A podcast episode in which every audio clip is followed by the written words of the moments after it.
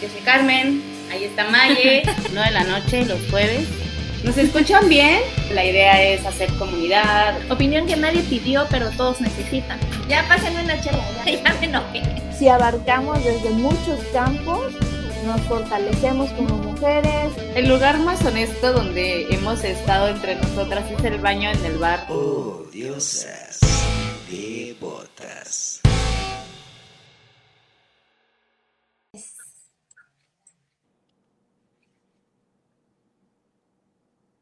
micrófono. Sí, ya no, sí, ya no se escucha. y en mi gran discurso y mi micrófono apagado.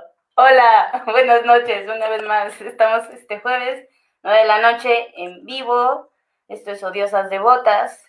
Yo soy Carmen Bravo, estoy con Mayeli Villatoro. Y nuestra invitada de lujo esta noche, Kiki Suárez. Estamos muy, muy contentas y muy emocionadas de tenerte esta noche con nosotras.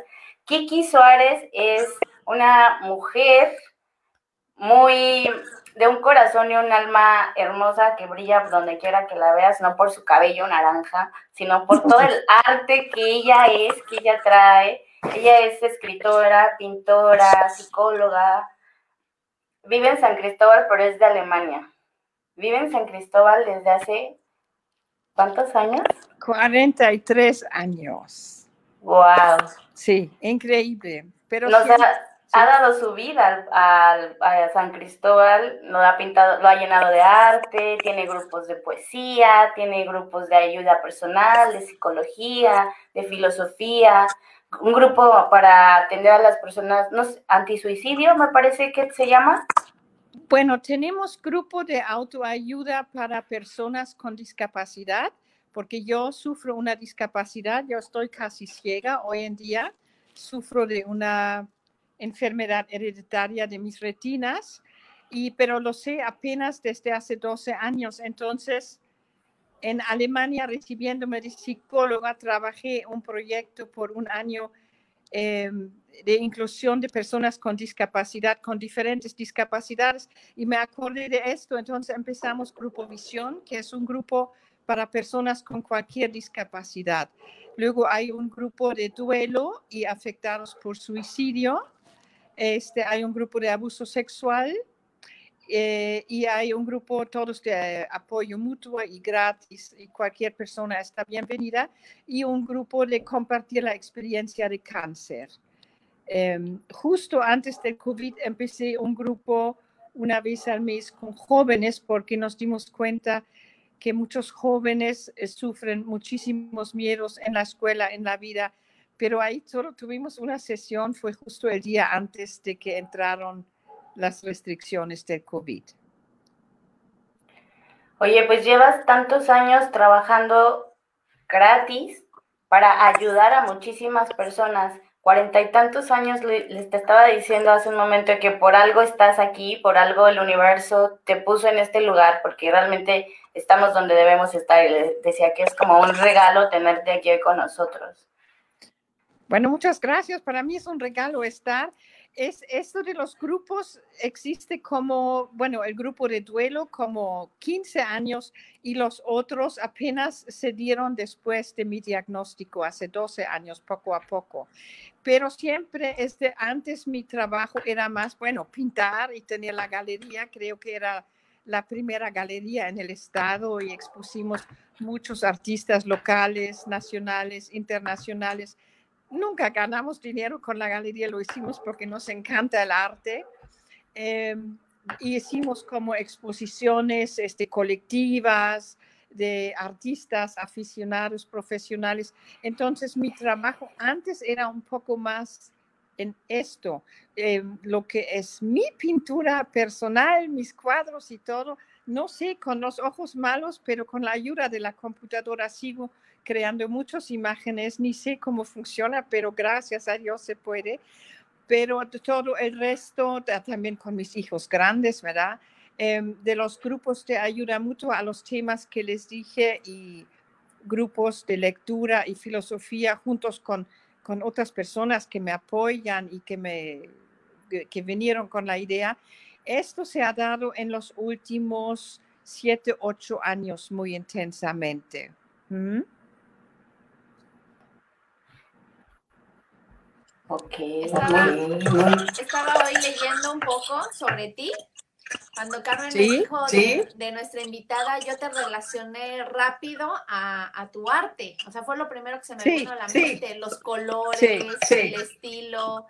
Y buscando un poco de ti en internet, que hay muchísima información bonita, está toda esta labor altruista que tienes y también eh, había un título que me llamó mucho la atención. Dice Kiki, la alemana que conquistó Chiapas. Sí, Entonces, sí.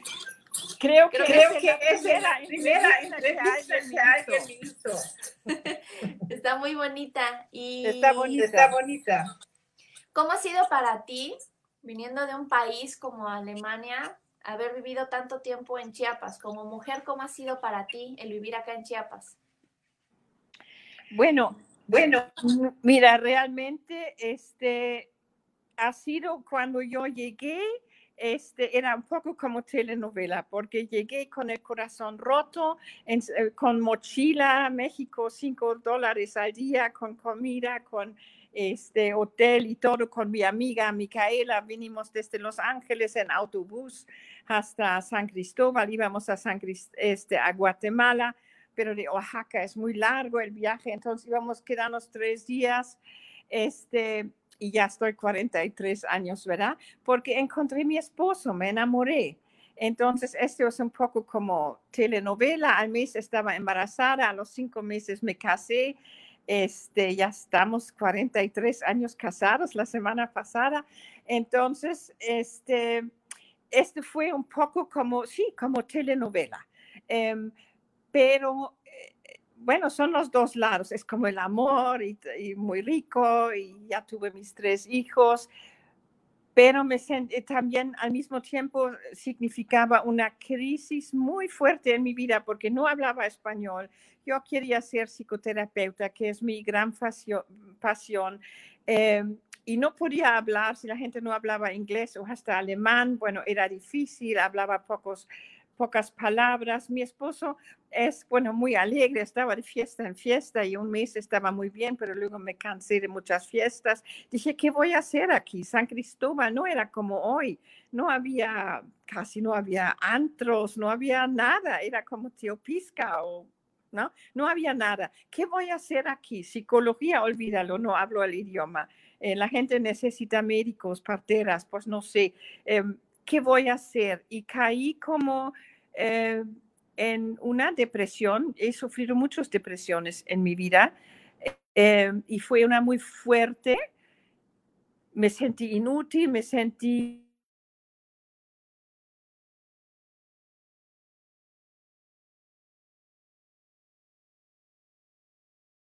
esposo tenía ahí este pinturas y pinceles. Él estaba, quién sabe en qué fiesta, y yo me puse a pintar un cuadro. Yo no soy, yo no me entendía como artista o pintora. Si me hubieras dicho Kiki va a ser una artista, hubiera dicho, "Ah, es como decirme que voy a ser la reina de China. Pues no. Este, pero pintando este cuadro, eh, se me fue mi tristeza y me di cuenta algo que apenas hace unos años este, pude poner en palabras cuando pintas o escribes o haces música. Tú eres como una diosa, tú puedes este, inventarte el mundo como quieres. Me inventé un árbol con una casa encima, con un chico, ya no tengo este cuadro, pero mi esposo regresó y dije, ah, esto está bonito, sigue pintando. Y como cada vez que pintaba, se me iba mi tristeza, entonces, y no tenía nada que hacer, este, pues pinté. Y la gente les gustó y pues en un dos por tres era yo una pintora, pero era como un milagro total. Y también lo platico como para decirles, uno de mis lemas hoy, un- una imagen muy famosa es una que hice como hace 20 años, de un corazón roto tarde o temprano, bro- brota nueva vida, ¿no? Em, esto es realmente la primera vez que viví esto muy fuertemente. Tú- yo me sentí tan sola, me sentí enamorada y todo, pero tan sola, con toda mi cultura, todo había roto, todos mis planes, y estaba en San Cristóbal. em, fascinante, los mayas y todo, pero muy, muy sola. Creo que esto me tardé años en esta soledad. Cuando regresaba de un viaje a mi casa no sentía esta, ay, ya estoy en mi casa, ¿no? Como sentimos rico, pero en Alemania, yo fui a Alemania a visitar, tampoco ya sentía. Entonces me sentía como en una sillita muy arriba del océano Atlántico, una de estas sillitas chamulas, me imaginaba como sola entre dos continentes. Em, esto ya no siento nada, ya me siento mucho más en casa en San Cristóbal que jamás creo que me he sentido en Alemania, pero esto me tardé años, este, este abismo cultural, yo creo que es, y mucho tiempo ni lo pude poner en palabras. Pero esta crisis, y esto creo que es verdad para muchas crisis que nos pasan en la vida, porque a todos nos pasan de su manera, saca algo de ti que tú ni pensabas que estaba dentro de ti. Nunca hubiera pensado que yo iba a ser una artista. También tenía que ver eh, toda la maravillosa arte, arte y artesanía en México y este, en Alemania no me, no me hubiera atrevido, no estudié arte, no tengo ninguna teoría, ningún rollo sobre el arte. Pero dije, todos estos artesanos, alfareros, las tejedoras hacen estas maravillas y no han ido a la universidad, se inventan, se juegan. Entonces yo también voy a hacer esto. Entonces creo que si no hubiera estado en México o un país parecido en este sentido, con, una, con un arte folclórico muy vivo, muy intenso, tal vez nunca me hubiera atrevido. Entonces, en este sentido, esta tremenda crisis de sentirme tan sola y perdida eh, logró empujar esta creatividad. Y creo que esto puede ser verdad para cualquier persona en cualquier lado del mundo, en cualquier crisis. No quiere decir que va a pintar, igual va a aprender a cortar pelo, a hacer panes o quién sabe. Pero este es son las crisis en la vida que nos empujan nuestra fantasía, nuestra creatividad. Pues de hecho fue algo de lo que pasó ahorita en la pandemia, que esta crisis que trajo, trajo a muchos nuevos artistas, a muchas personas que se dieron la oportunidad de cocinar, de cuidar plantas, de buscar talentos que no sabían que tenían, ahora sí que del, del dolor, del, de la incertidumbre, lo volvieron arte, lo volvieron algo bonito. Pues nos tocó reinventarnos, yo fui una. Oye, Kiki, pues tú también yo siento que eres una persona muy sensible, porque pues no, no fuiste a la universidad, pero tienes una sensibilidad interna para hacer arte, para escribir, para hacer, para hacer tus pinturas. He leído, leí también, he leído tu blog, leí una, una entrada que me mandaste sobre nacer mujer, que es especialmente el tema que vamos a tocar hoy por el mes de, de la mujer. De marzo. De marzo. En Alemania también se celebra esto, no es necesario. Platícame. ¿Sí sabes?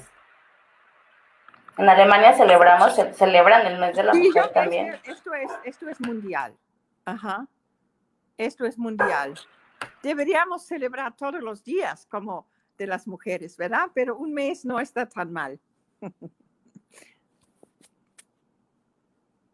Sí, un mes no está tan mal. Leía, leía en la entrada sobre nacer, haber nacido mujer.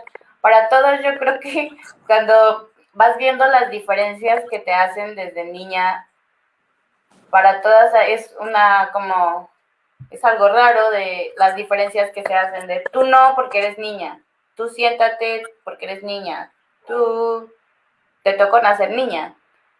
Entonces, sí tenemos como un gran bagaje cultural como mexicanos de generaciones y generaciones que nos han mm, puesto en la banca de alguna forma por ser niñas, ¿no? O sea, como que ni siquiera muchas veces nos dejaban jugar soccer o algo así. Es algo sencillo, pero de ahí nace toda una bola de nieve sobre el, estigma, ¿no? De ser mujer. Sí, en, mi caso, en mi caso realmente, este, a ver, en mi caso, em, realmente fue bastante este, moderno mi educación. Yo tengo dos hermanas, em, no había varón en la familia, mi papá estaba enamorado en sus tres hijas, este, era claro que todos íbamos a estudiar este, y tener una carrera. Cuando yo tuve un novio ya con 18 años, en, Alemania es muy normal que ya empiezas a estudiar y ya te vas de la casa de los papás, muy diferente aquí en México y desde hace pues todas estas décadas. Entonces estaba yo enamorada, mis papás dijeron, ve a vivir con él, no te vayas a casar, prueba a ver si funciona, no te vayas, ¿no? Eh, eh, muy diferente aquí en este sentido.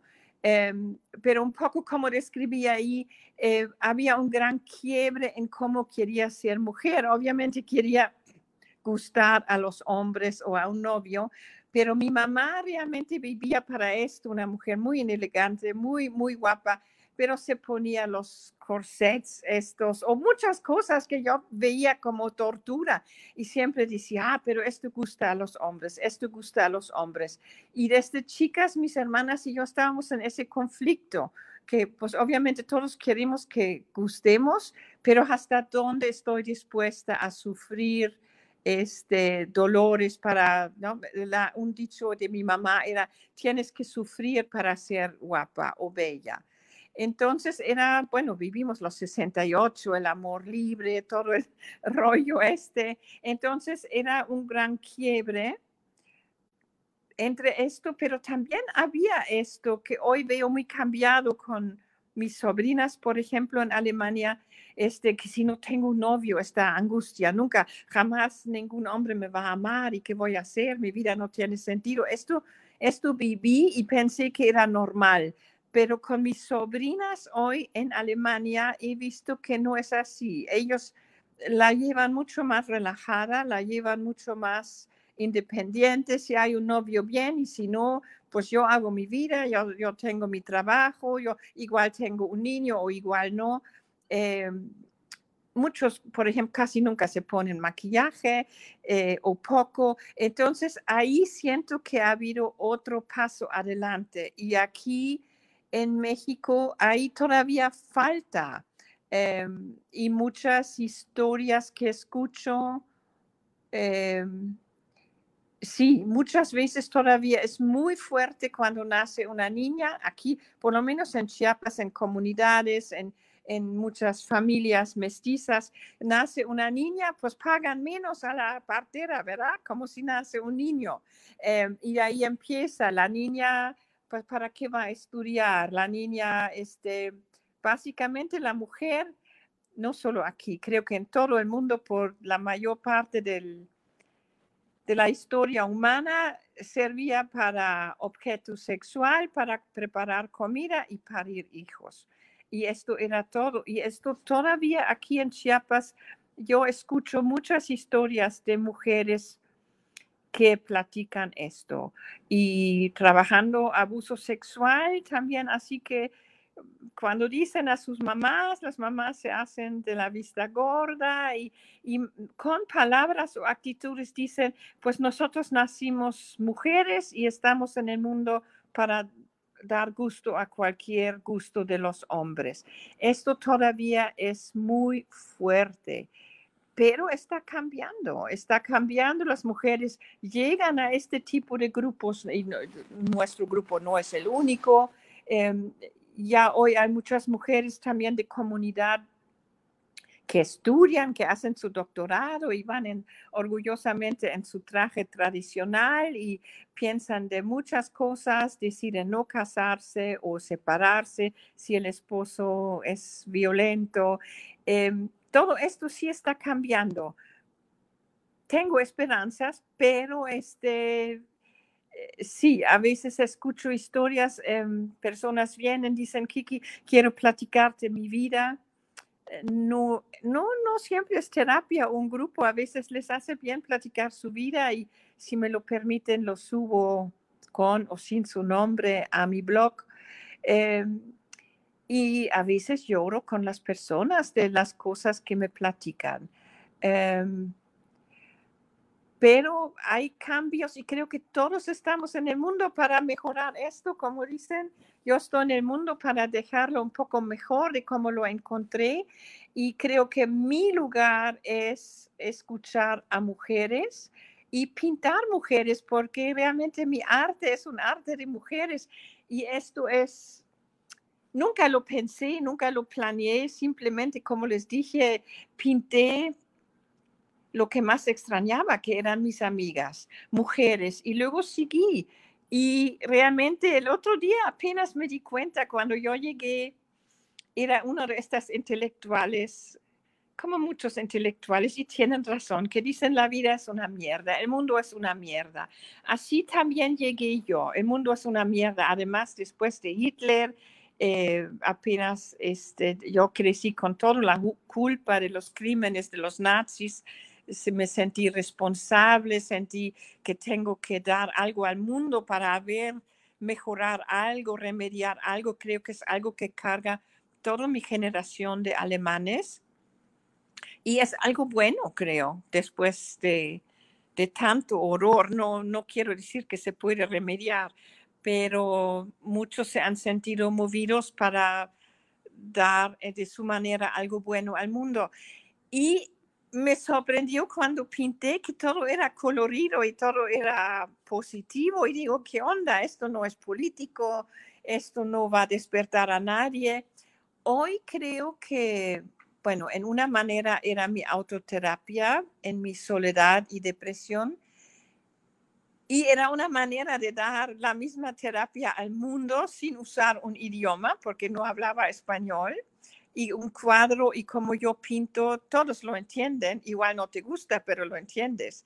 El mensaje, si eres japonés o chino o lo que sea, em, era una manera de comunicar y dar como una psicoterapia al mundo, creo, aunque nunca lo había pensado. Y creo que mi arte es pintar una utopía. Una utopía nunca se puede realizar, pero nos muestra el camino. Creo que mi arte es, eh, es color, son este, mujeres en amistad, el amor con sus hijos, profesionistas y personas disfrutando estos pequeños momentos de gozo que la vida sí nos regala cada día, que a veces eh, pasamos casi desapercibidos.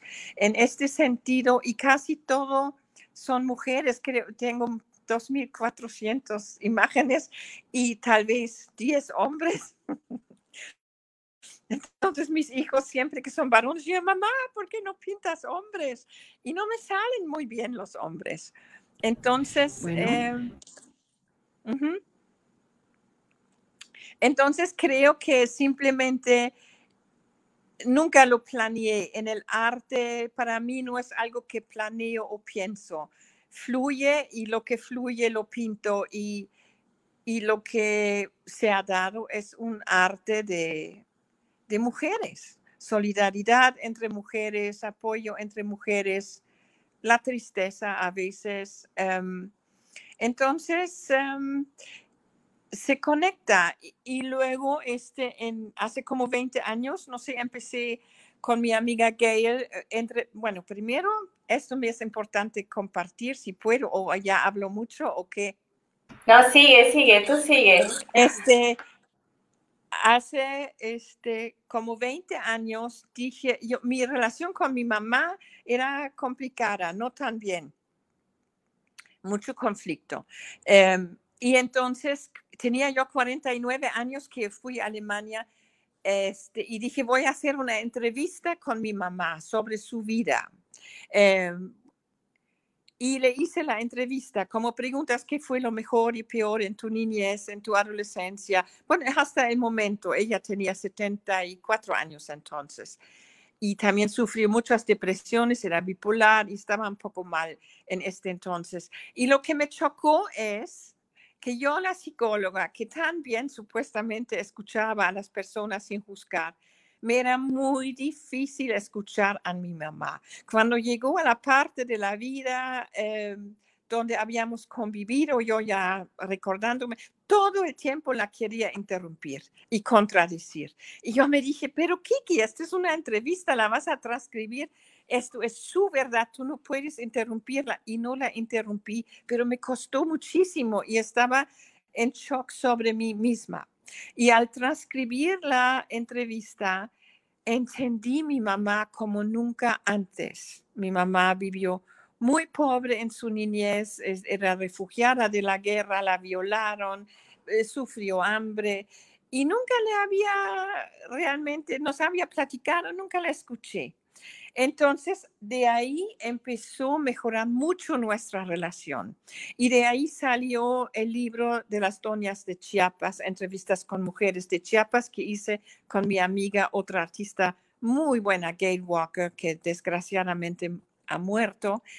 Pero les platico esto porque quiero inspirar a todos que me escuchan a hacer entrevista con sus mamás, sus abuelas, sus tías, también los papás y tíos, porque casi no sabemos nada de nuestros papás.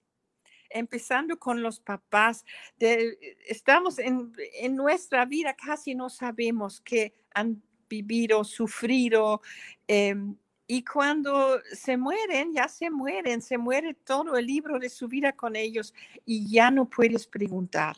Y en mi caso fue el principio de una muy buena relación y hacer las paces con mi mamá. Entonces, por esto les comparto esto, aun si no va a ser un libro, en un principio solo quise hacer la entrevista para tener como un documento para mis hermanas y yo y nuestros hijos. De ahí regresé a México y dije, voy a hacer lo mismo con mi suegra, una linda mujer eh, que tuvo 15 hijos, vivió en la Ciudad de México. Em, y en la entrevista, bueno, me di cuenta, yo dije, oye, ¿cuánta gente vive hoy en el mundo por ti y tu esposo? Pues llegamos a 70.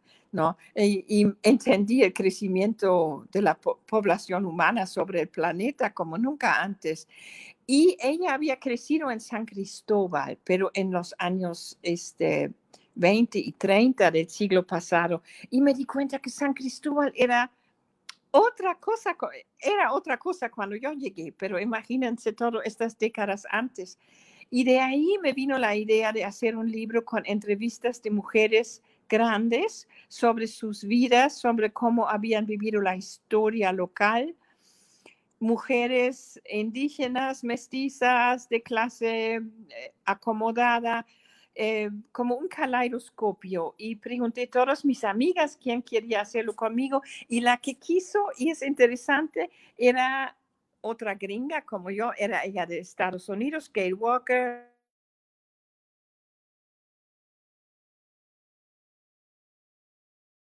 empezamos a entrevistar, creo que 32 mujeres. Em, los buscamos, bueno, yo conocí em, mujeres indígenas, tejedoras, alfareras, por mi tienda que todavía no se llamaba Kikimundo, pero en la galería. Gail también tenía amigas entre mujeres lacandonas. Eh, conocíamos señoras de la, aquí en la ciudad. Em, que tenían también sus tiendas, eh, amigas de nosotros decían, ay, entrevista a mi mamá o mi abuela. Y así llegamos a estas 32 eh, entrevistas. Escogimos 27 para el libro. Gay tradujo el libro al inglés y la Universidad de Texas lo publicó en inglés. Ahí se llama Every Woman is a World, cada mujer es un mundo. Y fue maravilloso. Creo que hoy también creo que lo hicimos dos extranjeras, porque tú dijiste que viniste de afuera. A veces cuando vienes de afuera, ves cosas que no ves cuando creces en un lugar, porque todo es como normal y cuando vienes de afuera igual te choca o te maravilla, lo ves con otros ojos.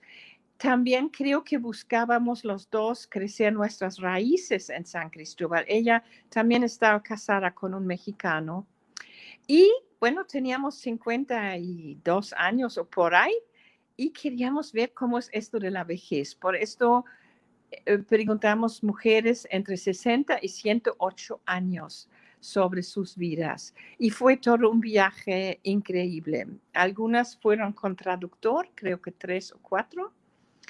Y bueno, lo que básicamente aprendimos es, a veces nos mirábamos, Gail y yo dijimos, nunca jamás me voy a quejar de nada. Lo que estas mujeres han vivido, wow muchas historias me acordaban a las historias hasta donde las conozco de mis abuelas, que me hubiera encantado entrevistar, pero ya habían muerto. Por esto entrevistan sus familiares ya hoy.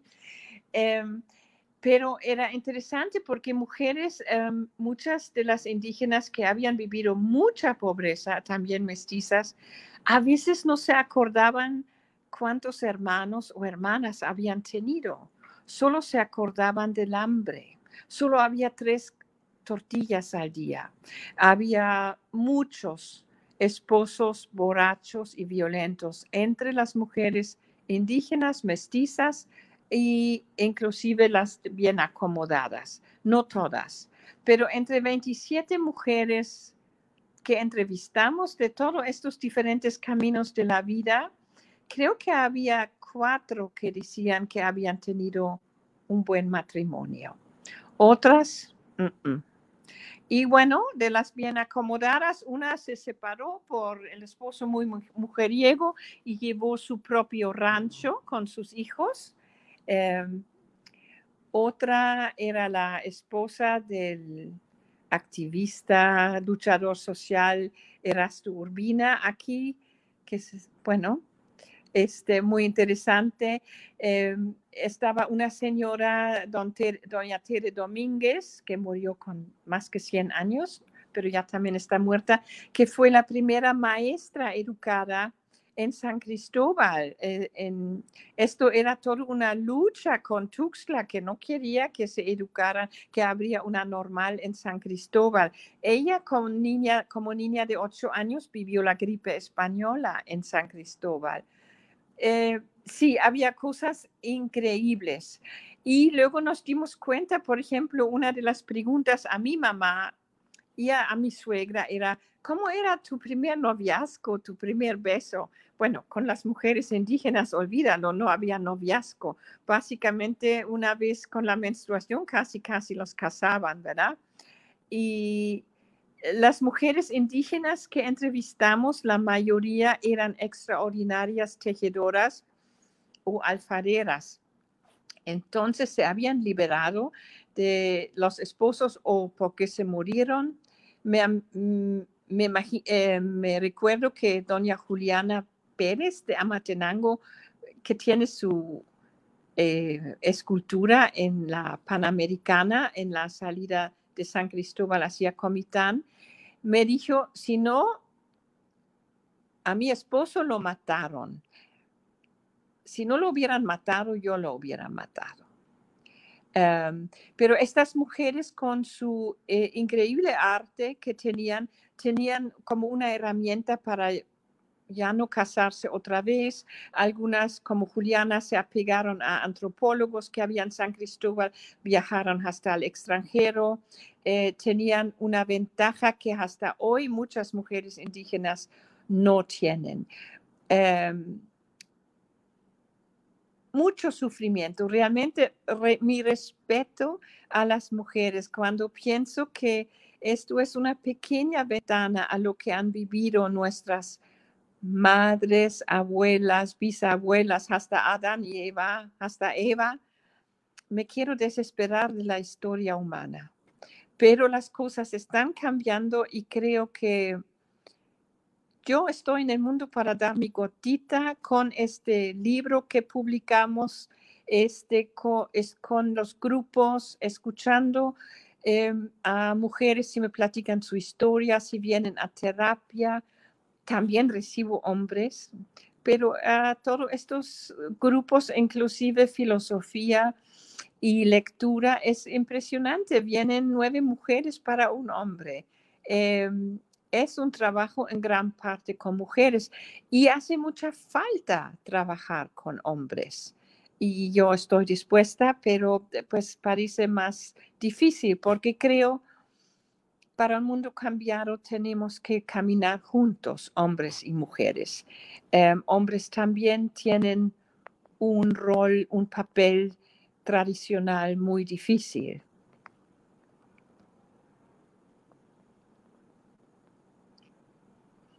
No sé, tienen preguntas como para picarme ciertas, cosas. Yo estoy muy sorprendida con todo lo que nos has contado porque, mm, como dices, a veces viniendo de fuera puedes ver este, la vida de acá con, con otros ojos. Tienes varios libros, aparte del que nos estás nos estás contando, el de... de las doñas. Las doñas. Ajá. Tienes, tienes más libros, ¿verdad? Bueno, tengo algunos libros, tengo como, algunos libros como tengo algunos tengo libros algunos como libros como historietas, eh, como, como vivir feliz o esto, pero eh, tengo otro libro que escribí este, con mis aventuras llegando a San Cristóbal. Se llama El sabor de las tortillas. Y, este, y acabo de escribir todo este tiempo COVID, como dijiste, lo usamos para cosas buenas. Este, un libro que se llama La coleccionista de memorias, que une como, sí, mis memorias de mi niñez en Alemania con cosas en México después y hoy. Y cada capítulo une todo, desde mi niñez en Alemania a hoy en San Cristóbal. De alguna forma, no lo planeé así tampoco, pero me comprobó que tenían razón los mayas antiguos que decían que el tiempo no va como una flecha de un lugar al otro, pero es circular. Y el escritor Alejandro Reyes, que vive en San Cristóbal, es mi amigo, me ayudó a ponerlo en buen kiki español y él tiene una pequeña este, editorial y ahí lo estamos publicando ahorita y espero en, no sé, uno o dos meses este, poder presentarlo. ¿A qué crees que se deba eh, que San Cristóbal, de hecho, por, por- para mí es muy llamativo Chiquimundo, porque me representan muchas cosas que me gustan de San Cristóbal, los colores, el arte. Eh, ir a San Cristóbal es este referente de absorber arte, de ver arte hasta en las calles, de que los cafés, que los lugares, están intervenidos de esa manera en la que te sientes como, te sientes hasta inspirado de crear cosas. ¿Tú a qué crees que se deba que San Cristóbal sea eso? Porque es muy diferente a los demás lugares de Chiapas. Sí, hasta Sí. una chica me dijo que esperaba una San, Crista, San Cristobalización de Tuxtla. Me gustó mucho esta palabra. Sí, yo no sé, cuando yo llegué o no era exactamente así, pero estaba Trudy Blom en Nabolom, había artistas, había muchos antropólogos. Creo que tal vez hay diferentes em, eh, detalles. Uno es el clima. El clima no es tan caliente.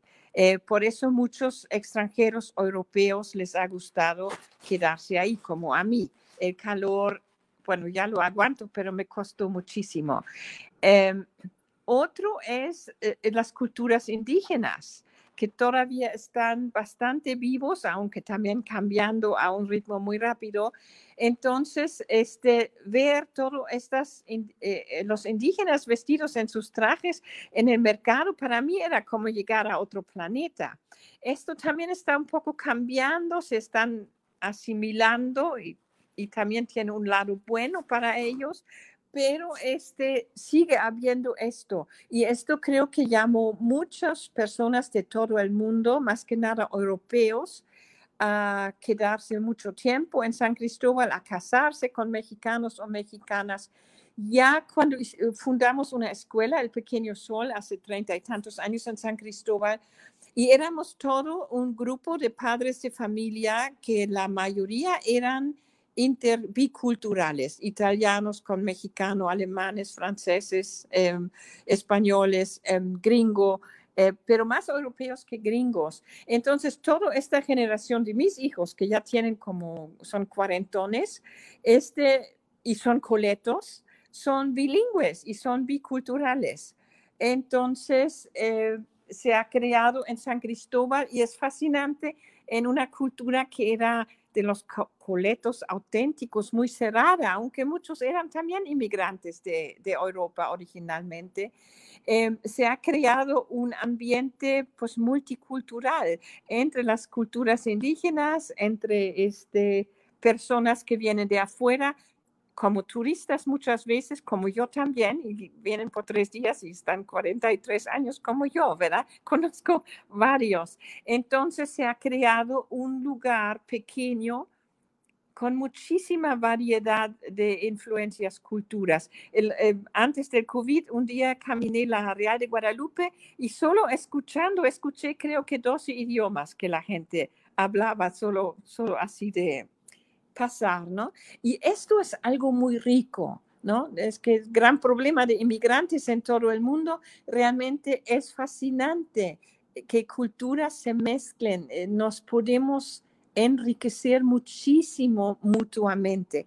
Y en San Cristóbal puedes vivir esto. ¿No? Hay comida de todos lados del mundo, hay, este, como tú dices, arte, este, y, desde mezclarse en una pareja con diferentes culturas y tener hijos de em, dos culturas y luego el vecino tiene une otras dos culturas, em, es algo riquísimo. Y me acuerdo cuando yo apenas eh, llegué en los ochentas hacíamos muchas fiestas en mi casa porque no había muchos antros todavía.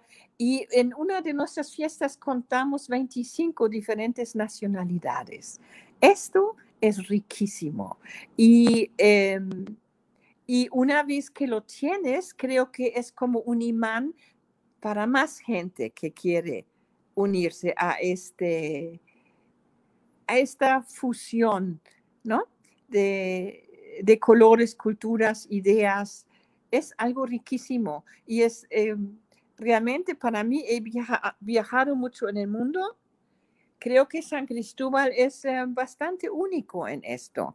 México em, tiene muchos otros pueblos muy bonitos o más bonitos que San Cristóbal, pero eh, bueno, como en San Miguel hay eh, en gran parte hay norteamericanos que están muy bien, pero San Cristóbal lo mezcla todo. Y no conozco, bueno, si voy a Hamburgo, hay partes de Hamburgo donde están turcos y hay muchos eh, migrantes. Alemania recibió muchísimos refugiados. Y, y, son las partes más interesantes, donde hay las tienditas pequeñas, donde venden sus cosas de sus países. San Cristóbal tiene esto y creo que esto es cuando decimos aparte de muchos problemas que tenemos también, que es ciudad mágica, para mí esto es, es la mezcla de muchas culturas en vivo cada día. Oye, pues qué rico, ¿eh? Qué riqueza la multiculturalidad, porque te, siento que te acerca a diferentes partes del mundo para poder disfrutar y platicar y hasta echar fiestas que, no me imagino, me gustaría ir a una de esas fiestas, por favor. Anótame. Bueno, ya soy un poco vieja, ya no hay fiestas, fiestas, pero si vas, ahorita mi hijo está ahí en, al lado de Kitimundo en el centro Nahual y ahí hacen sus fiestas y ahí, eh, bueno, fiestas públicas, ¿verdad? Y ahí sí, eh, claro, ahorita con el COVID todo se ha también enchicado, ¿no? Pero este, igual inspírense, ustedes los dos están en Tuxtla, ¿verdad? Sí, sí, sí. Eh, trabajan en la San Cristobalización de Tuxtla. ok, me parece, muy buena idea. Oye, retomando un poco el tema de del linaje femenino con tu mamá, la reconexión que tuviste a los setenta y tantos años de tu mami. ¿Tú crees que ese fue, me, nos comentas que después de, de, hacerle la entrevista a tu mamá, tuvieron una mejor relación? Por consiguiente, me imagino que también tuviste una mejor relación contigo misma y con tu linaje femenino, con tu parte femenina, porque siento que fue como una reconciliación que hubo ahí. Sí, porque creo que siempre dije mi mamá no me acepta como soy pero ahí me di cuenta que yo tampoco la aceptaba como era. Y dije, pues yo soy la más joven, yo soy la psicóloga con todo el rollo de la aceptación encima. Em, vi como yo había sido cerrada y me di cuenta también, yo nunca viví hambre, yo nunca eh, viví en una guerra, yo nunca tuve que empacar e irme como refugiada a donde pues ella nunca había salido de su pueblito, ¿verdad? Entonces de repente me di cuenta que tan difícil había sido todo para ella. Y esto a veces em, veo cuando personas llegan a terapia. Eh, quejándose de sus papás en general, pero mucho con las mamás. Bueno, en terapia hacemos que ponemos una silla vacía frente a la persona y ahí se imagina, en este caso, que esté sentada su mamá y le habla como si estaría ahí. Y luego se sienta la persona que se queja con la mamá en la silla de la mamá y se vuelve la mamá. Es como un tipo de teatro terapéutico.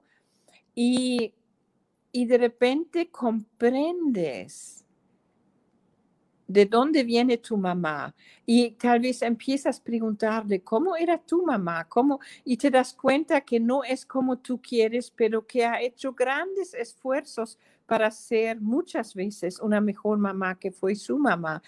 Y no lo apreciamos lo suficiente. Sí, esto me dio mucha paz a, eh, a mí aunque debo decir, hoy recordándome tanto como me recuerdo, digo, ¿por qué no pude ser un poco más suave desde más antes? Por esto, a todos mis pacientes que tienen algo así, les digo, haz la entrevista y desgraciadamente no muchos lo han hecho. Em, pero para mí fue una maravilla, no me esperaba la gran eh, consecuencia que iba a tener em, de crear paz. Y entonces cuando murió mi mamá, apenas hace cinco años, pues me quedé no con tantas culpas. Em, una de mis hermanas nunca hizo esta paz y creo que lucha mucho más ahorita adentro de ella, ¿no? Porque cuando muere mamá y papá, nos quedamos muchas veces con muchas culpas. Y si hacemos la paz antes, em, esto va mejor. Y sí, como tú dices, si estoy mejor con mi mamá, con mi papá, eh, tengo más paz conmigo. Ahora, no siempre se puede. A veces hay padres tóxicos que no pueden o han sufrido tanto y entonces también ahí creo que puede llegarse a una aceptación o buscar la distancia, pero acabar con la guerra que traemos adentro. Este ejercicio que nos mencionas, yo hice en algún, hace muchos años, cuando fallece mi abuelita materna, me, acerco, a hablar con mi abuela paterna. Con mi abuela paterna no, nunca tuve mucha relación porque ella tenía como un poquito de fricción con mi mamá. Entonces mi mamá siempre me enseñó a tal vez no quererla tanto, a no la prefieras. Entonces cuando muere mi abuela materna, pues me siento sola, me siento, pues ya solo me queda una abuelita.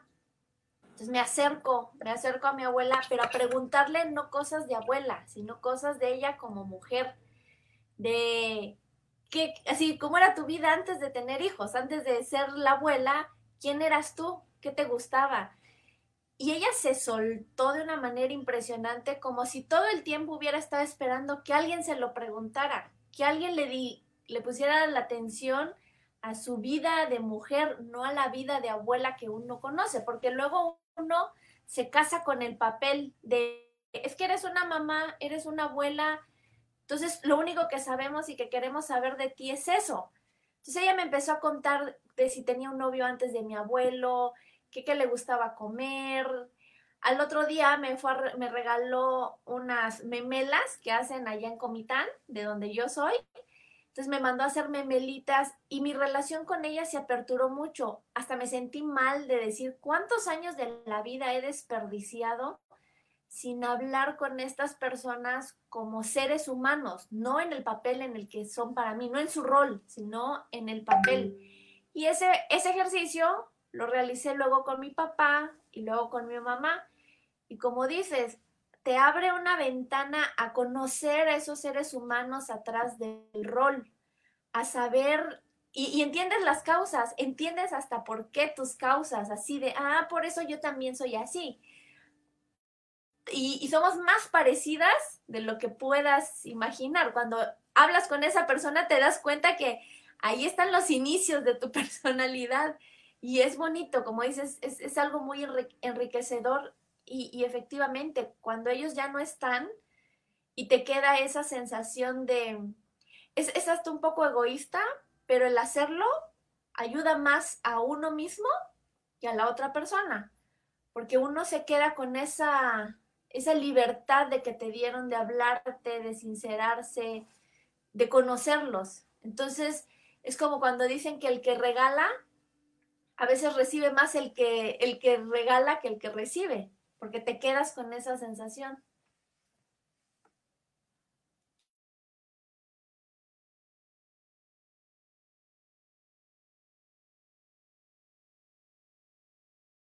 Tienes el micrófono apagado, Kiki. ¿Ya? ¿Ya me escuchan? Te escuchamos fuerte y claro. Ok. Este, creo que tal vez no es necesario medir quién recibe más. Los dos reciben. En general, mi experiencia es que la mayoría de las personas disfruta poder platicar su vida. Yo también lo disfruto cuando me preguntan como aquí o, a veces, porque cada entrevista o cada vez que tú hablas de tu vida es una oportunidad de verlo como una gestalt, como una forma entera y verlo bajo, y cada vez descubres algo nuevo, ¿no? Eh, aun cuando la vida ha sido muy dolorosa, eh, pero platicarlo como un todo eh, muchas veces es algo terapéutico, aunque no tienes que ser un terapeuta. Al escuchar con sin juicios y con atención, le, das un regalo enorme a otra persona, porque solo al escucharse hablar eh, nos damos cuenta de muchas cosas. ¿no? Y maravilloso que hiciste esto con tus eh, familiares personas que no lo han hecho y tal vez nos escuchan y dicen, sí, mi mamá ya se murió. muchas personas han perdido madres y padres ahorita con el COVID. Creo, ahorita que me puse más a escribir, que aún lo puedes rescatar, porque pues hay gente sabia, escritores que dicen, gran parte de nuestra memoria eh, es imaginación realmente. Eh, nos imaginamos lo que fue y a veces cuando todos vivimos algo hace 20 años lo recordamos diferente. Si tu mamá se murió y no la preguntaste muchas cosas, empieza a escribir, pero sí escribir lo que sabes de tu mamá. Y de ahí empieza a inventarte un cuento, una historia, y probablemente te va a llevar a algo tal vez que no es exacto en los hechos, pero que emocionalmente te muestra una verdad que no sabías o no tenías claramente en tu mente antes. Entonces, creo que no es lo mismo, es mejor hacerlo cuando las personas viven. Eh, yo ahorita la entrevista con mi mamá hice casi hace 20 años, la releí ayer, antier, y vi muchas cosas ayer. Entonces, igual, aun si en el momento la pones en un cajón o en tu computadora, en una esquina, em, eh, cambiamos en la vida. Al envejecer entendemos muchas cosas que antes no entendimos. Y es, es una gran oportunidad. Y si ya no está la persona y sabes muy poco, invéntate algo, invéntate una historia de esta persona.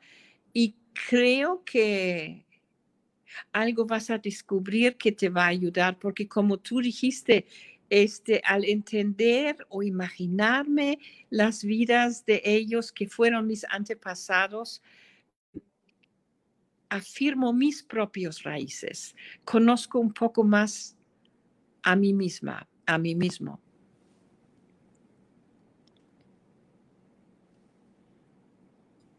Igual dicen que, que también la, la memoria que tenemos de ellos, de las vivencias, sobre todo en las mujeres, dicen que cuando nacemos traemos todo ese linaje de conocimientos y sufrimientos de la abuela, de la mamá. Hay muchas cosas que a veces ni convives con las personas y traes, o sea, traes este, formas de hacer algo, de repetir las cosas porque lo hacía tu abuela, aunque nunca conviviste con ella, son cosas que ya traes en, en tu genética, en sus recuerdos, en lo que aprendieron. Entonces es, es, es, muy bonito y es muy impresionante el cómo genéticamente y las raíces nos, nos persiguen y, y, y es, son la base de lo que somos.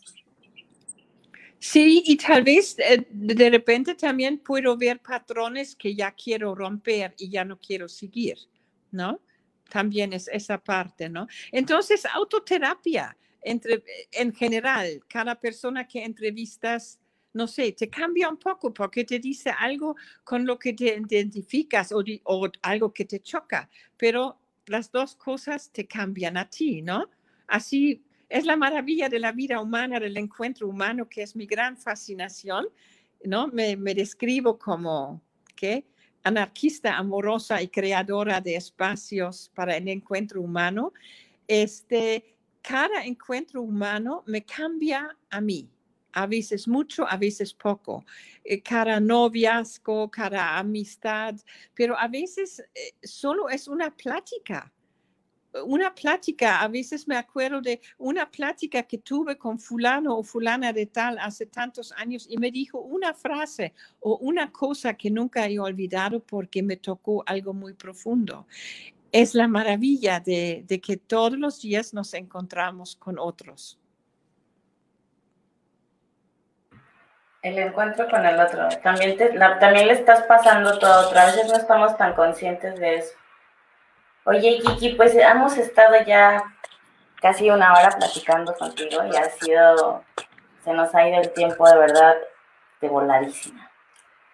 Pero antes de que nos vayamos, sí me gustaría que nos dejaras un mensaje a todas las personas que te siguen, pero más que nada hoy a las mujeres. Como, ok, uh -huh. sí. Ya sé que, ya sé que.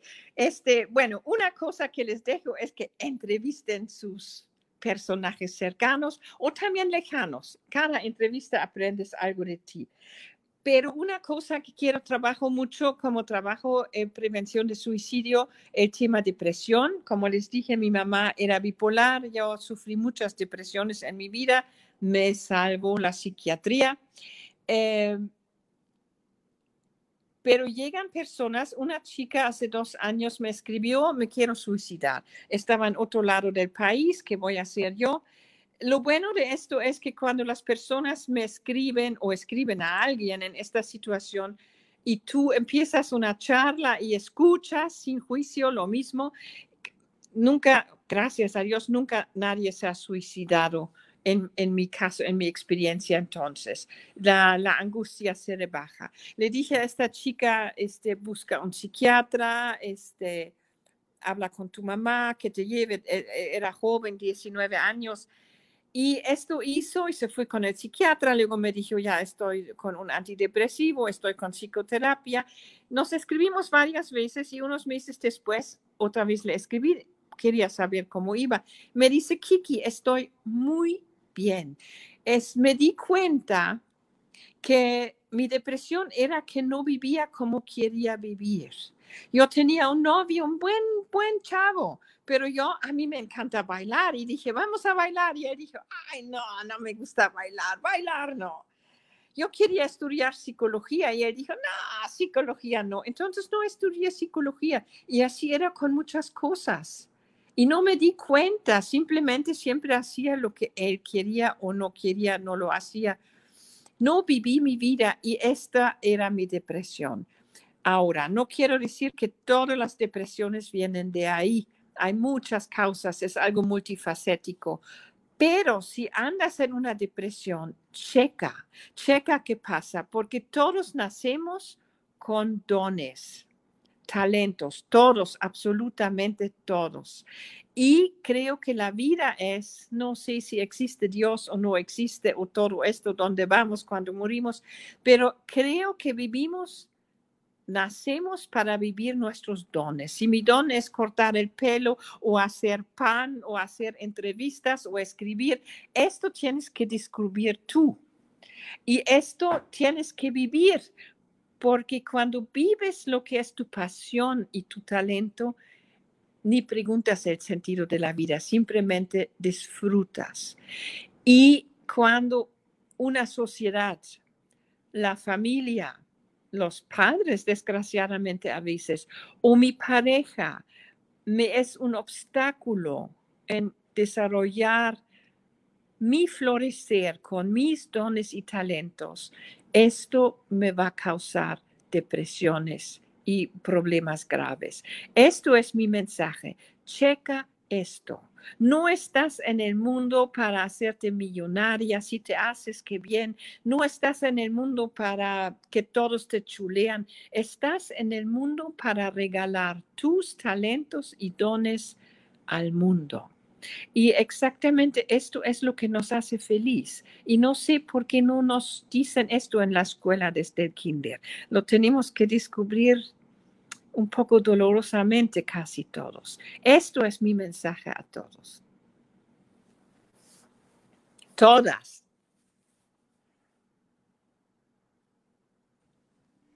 Está muy bonito tu mensaje.